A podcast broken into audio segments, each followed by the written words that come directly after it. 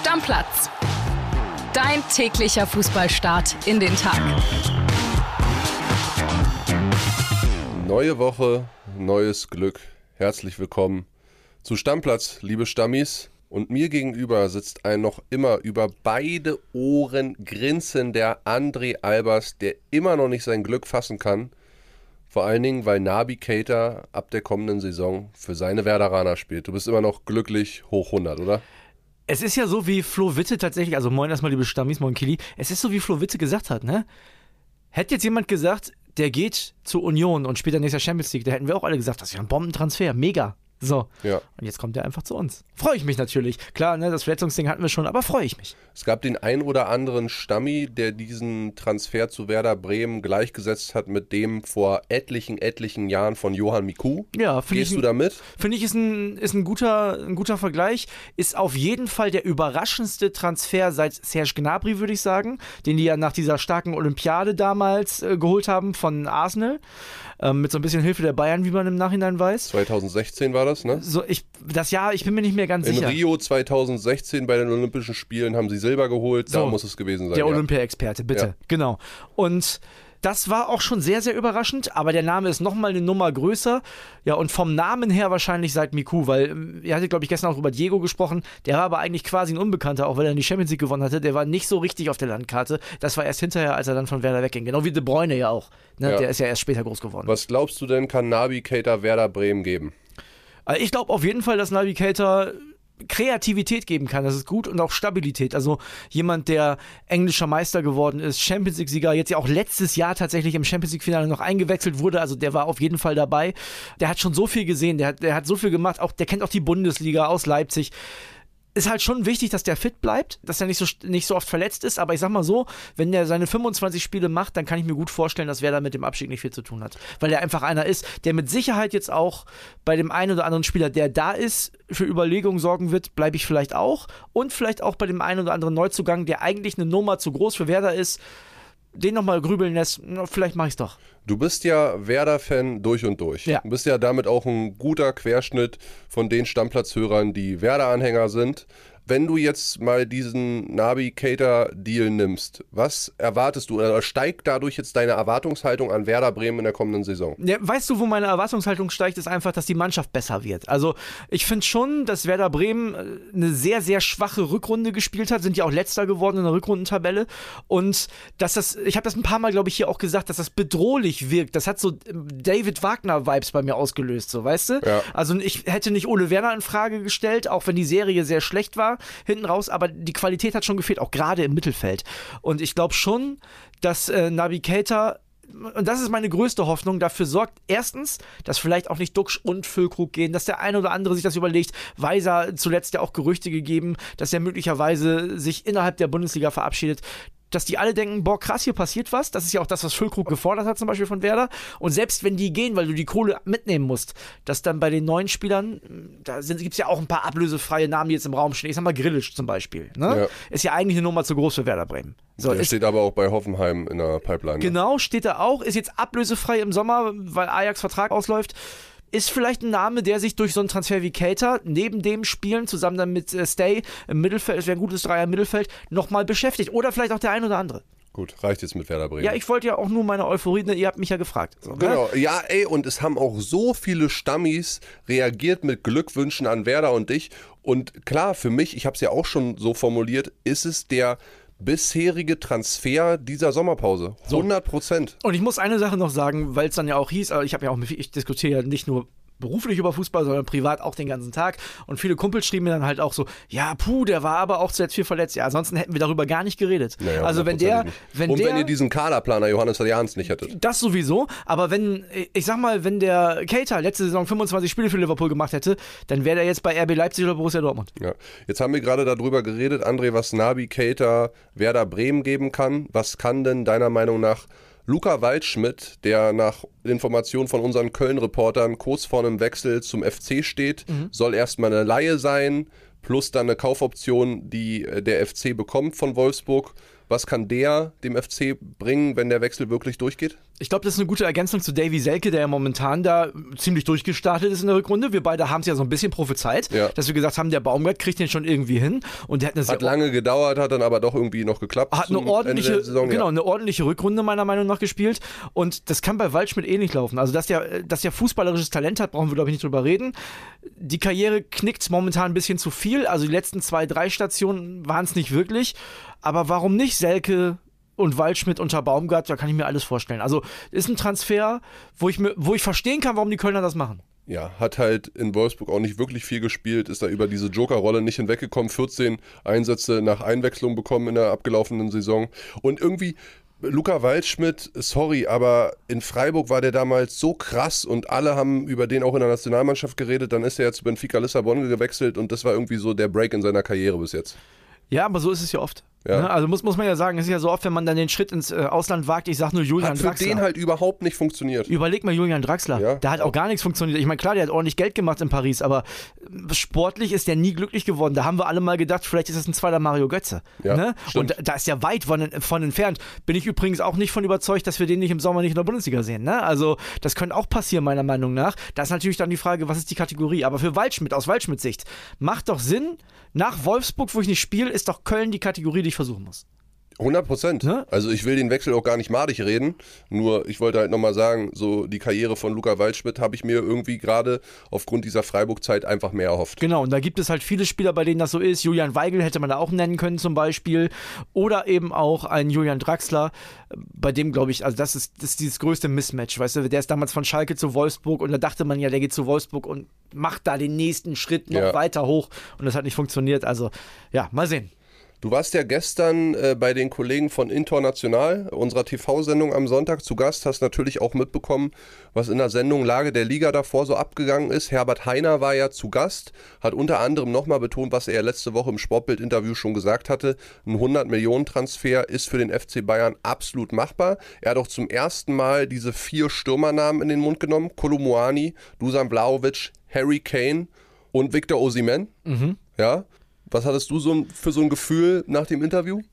Ja, ich fand das sehr interessant, weil die Kollegen ja auch gefragt haben, stimmt's oder Stuss, dass es die größte Transferperiode der Bayern wird, also entweder kadermäßig oder finanziell. Er hat gesagt, ja, eins von beiden ne, stimmt, das andere möglicherweise dann Stuss, hat offen gelassen, was ich glaube schon, dass die Bayern Geld in die Hand nehmen. Glaube ich auf jeden Fall. Ich glaube, dass Declan Rice, da habt ihr ja auch schon drüber geredet, nicht klappt. Ich war ja beim Conference League Finale, habe mit ein paar englischen Kollegen gesprochen und die haben auch gesagt, der ist Papa geworden, hat jetzt, das Kind wird jetzt ein Jahr alt, Jude, ist eigentlich so ein Familienmensch, am liebsten nicht mal die Stadt verlassen, müsste er bei Arsenal auch nicht. Ne? Am, Kann in London bleiben. Wenn er sich irgendwas aussuchen könnte, würde der bei West Ham bleiben, aber das passt einfach nicht zu seiner Karriereentwicklung. So, ne?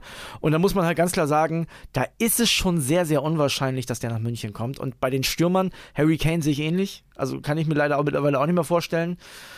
Kolomoani, du weißt, dass ich den nicht für einen 100 Millionen Euro Spieler halte und dass ich nicht glaube, dass der die Bayern glücklich macht auf der neuen.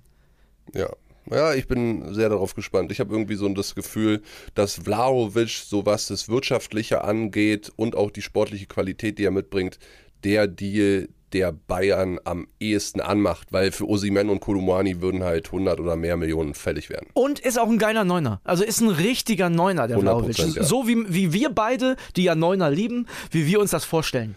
Dann gab es irgendwie gestern noch so Gerüchte, die hat auch ein Stammihörer rübergeschrieben äh, an unser Stammplatztelefon. Also da auch die herzliche Einladung. Ihr könnt uns jederzeit Nachrichten schicken mit Themen, die euch bewegen.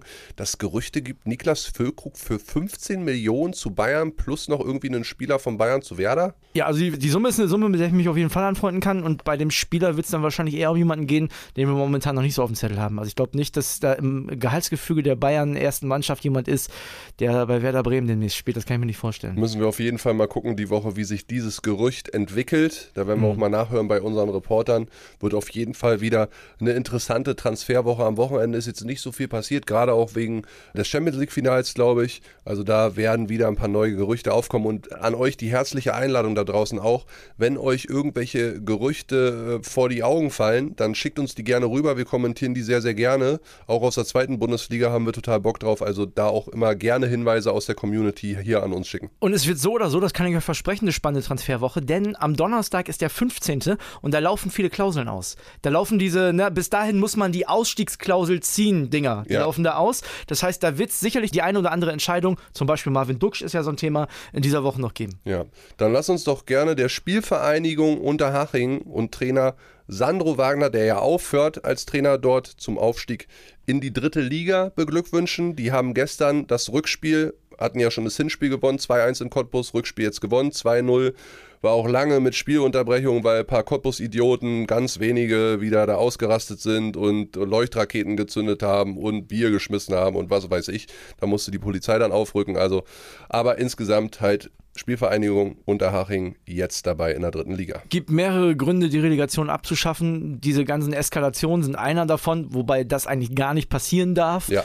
Ein anderer ist natürlich, ich meine, NRG Cottbus ist Meister geworden in der Regionalliga Nordost. Die müssen einfach aufsteigen. Das sagen alle seit Jahren, nur der DFB kriegt es nicht gebacken. Sehr, sehr schade. Ja, Wirklich. das war halt Regionalliga Region- gegen Regionalliga und einer muss halt dort bleiben. du musst dir halt mal vorstellen, du wirst Meister in deiner Liga. Und verlierst dann das Playoff Es und bringt dir nichts. halt nicht hoch. Es ja. bringt dir einfach nichts. Aber gut, André, das ist in England auch so und wir feiern es ja auch, was in der Championship da so abgeht, wenn die dann alle nach Wembley fahren aus der zweiten, dritten, vierten Liga und dann um den Aufstieg spielen. Aber nicht ne? der Meister. Der Meister steigt direkt Ja, auf. stimmt. So, ne? Und das ist halt das Ding. Der Meister muss hoch. In jeder Liga muss ein Meister aufsteigen, ansonsten ist die Liga Quatsch. Und die Regionalliga Nordost tut mir da besonders leid, denn das ist schon das zweite Jahr in Folge, dass da der Meister in die Relegation musste. Und das zweite Mal in Folge hat es nicht geklappt. Der BFC Dynamo, letzte Saison nicht aufgestiegen gegen VfB Oldenburg und jetzt äh, Cottbus gegen Haching. Ja, sehr, sehr bitter. Ja, ist einfach schade. Wäre schön, wenn es da auf lange Sicht eine äh, Regeländerung, was den Aufstieg betrifft, geben würde. Dann lass uns mal kommen zur Nationalmannschaft. Es geht ja weiter mit Live-Spielen. Klar, die Saison ist vorbei. Wir zählen jetzt die Nationalmannschaft nicht mehr mit dazu, aber wir haben viel, was im Sommer passiert. U21-EM gibt es noch, Frauen-WM gibt es noch und jetzt erstmal unsere Nationalmannschaft. Drei Spiele hintereinander in relativ kurzer Zeit. Heute Abend, 18 Uhr, live beim ZDF, das tausendste Länderspiel der DFB-Geschichte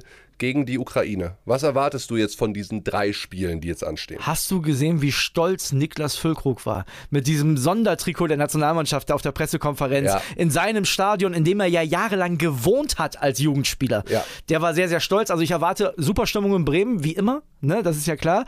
Und ansonsten, ja, glaube ich schon, dass die wichtig sind. Ich habe ja mit Thilo Kehrer letzte Woche gesprochen und der hat auch gesagt, also für mich ist es eine Ehre für die Nationalmannschaft zu spielen. Als 15-, 16-Jähriger hätte da jemand zu dir gesagt, du machst noch drei Länderspiele nach der Saison, hätte er ungesehen sofort unterschrieben. Klar, schlaucht das, auch gerade für den lange Premier League-Saison. Trotzdem glaube ich schon, dass gerade für diejenigen, die nicht gesetzt sind, das eine gute Chance ist, sich zu beweisen. Ich bin sehr gespannt, wie diese Testspiele mit der Dreierkette hinten ab ablaufen werden.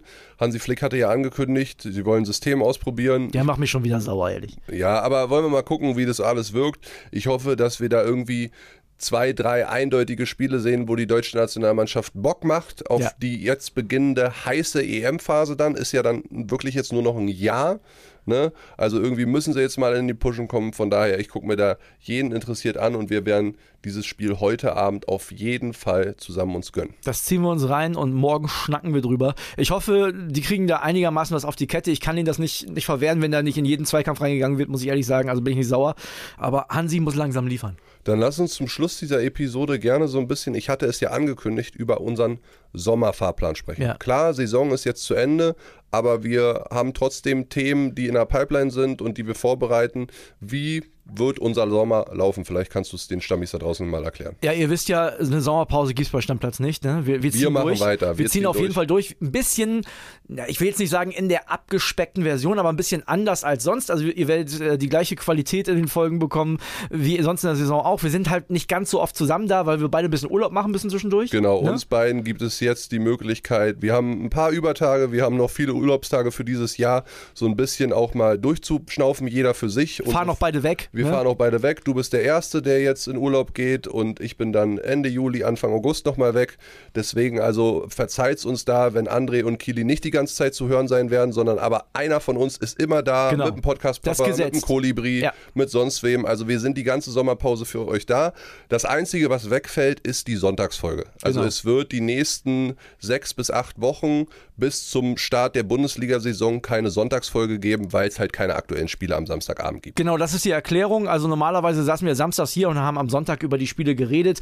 Die fallen weg und deswegen sagen wir, okay, am Samstag pusten wir durch so und äh, dann machen wir ganz normal weiter mit der Montagsfolge. Die Sonderfolgen gibt es samstags trotzdem weiter. Genau, heißt Montag bis Samstag, sechs Tage die Woche gibt es Folgen, nur am Sonntag nicht, da schnaufen wir durch und ansonsten, wie gesagt, machen wir ein bisschen Urlaub. Was wir auf jeden Fall auch noch machen werden, wie im letzten Jahr ist sehr gut angekommen, ist die Budi Blitz Vorschau. Da werde ich mich wieder mit den äh, Reportern connecten und äh, da werden wir was Schönes zaubern und ihr kennt das ja, ne? Kurz, kompakt zu jedem Verein in der Bundesliga, nicht nur Bayern, Dortmund, sondern auch Heidenheim und Darmstadt, da ziehen wir komplett durch. Ja, für die Leute, die während der Saison erst dazugekommen sind in der Stammplatz-Community, ist es quasi so, dass wir 18 zusätzliche Folgen machen werden. Ne? Also beginnen mit dem letzten Aufsteiger und dann uns hocharbeiten bis zum äh, FC Bayern München und da einfach mal drauf gucken in fünf bis acht Minuten ungefähr, wie ist der Stand der Vorbereitung, was kann man von dem jeweiligen Club erwarten. Das Sportbild-Sonderheft zum Nachhören. Genau, und deswegen gibt es an manchen Tagen dann so ab Mitte, Ende Juli wahrscheinlich zwei Folgen sogar am Tag. Also, es. wie gesagt, die volle Bandbreite Stammplatz wieder für euch.